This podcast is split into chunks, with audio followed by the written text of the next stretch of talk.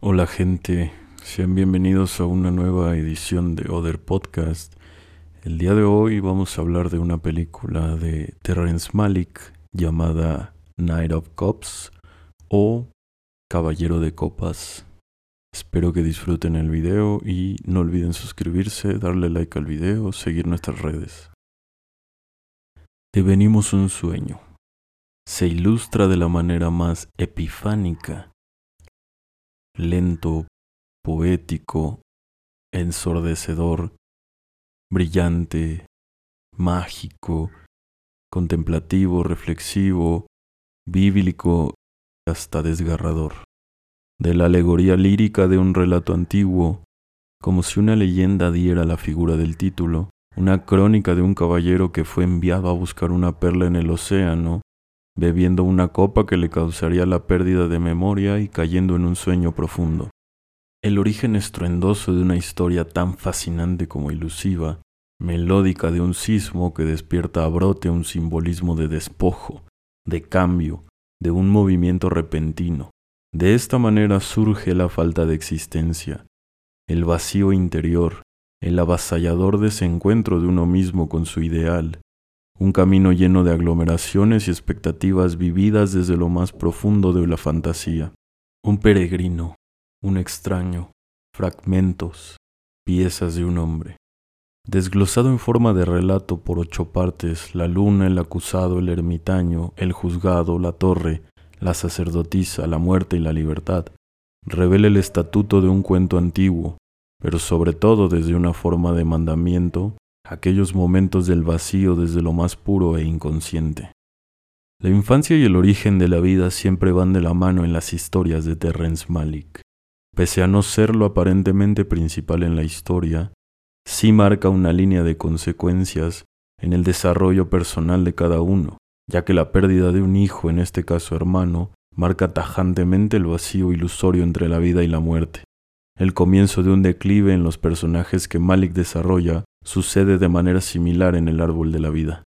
La figura del padre, desde el origen de una familia como protector, guía, pero al mismo tiempo un hombre que carece de empatía y el cual, dentro de la misma reflexión, deja mucho que ver en el intento egoísta por mantener la figura de el padre. No solo es visto como un ente familiar, sino como el padre, o sea, Dios, aquel que poco se equivoca, el que tiene la respuesta, el que sabe el camino y a quien se le debe seguir, la razón y origen del vacío castigador. Morí en una forma distinta, he gastado treinta años no viviendo la vida, sino arruinándola para mí y para otros. No recuerdo el hombre que quería ser, pronuncia Rick, personaje interpretado por Bale, un exitoso guionista de Los Ángeles, el cual aparentemente vive las glorias de la vida, tendría lo que supuestamente a cualquier persona le haría feliz. Dinero, éxito, mujeres, y aún con eso el vacío existencial persiste.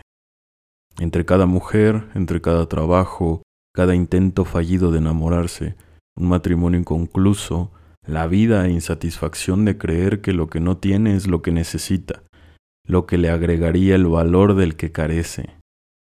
Se desea aquello que no se tiene, se vuelve tan idealizado que se carga con expectativas de cura, de una salvación existencial.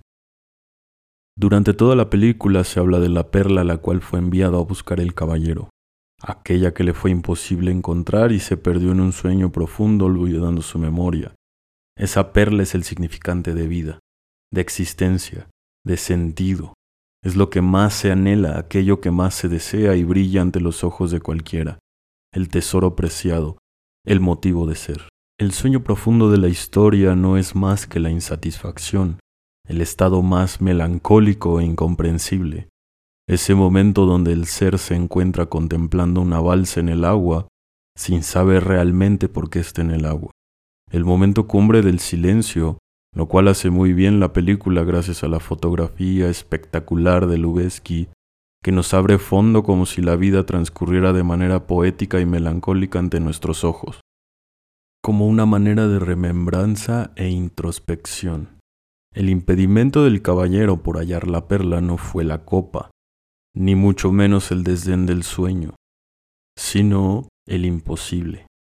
Quizá no existía cierta perla, y el no haberla hallado lo alojó en un estado depresivo infundado por una leyenda, una especie de expectativa del otro, el deseo por la respuesta eterna, la satisfacción y el sentido de haberse vivido ahí. Alegoría magistral para cerrar el dominio de la vida, el momento cumbre de un sujeto que le pretende encontrar el sentido de la vida ante el deseo, ante aquello que pareciese es el camino de la vida, la experiencia particular dentro de su propio ideal. En la película hay una parte sumamente importante donde se señala esto en una simple frase, la cual dice así, a donde vayas, será lo mismo. Con esta frase termino el capítulo de hoy, dejando esta idea en el aire para que puedan analizar tanto la película como la característica personal sin más por el momento, les agradezco haber escuchado esto, espero que les haya gustado. No duden en, dejar comentarios, suscribirse, seguir nuestras redes y nos vemos para la próxima. Saludos.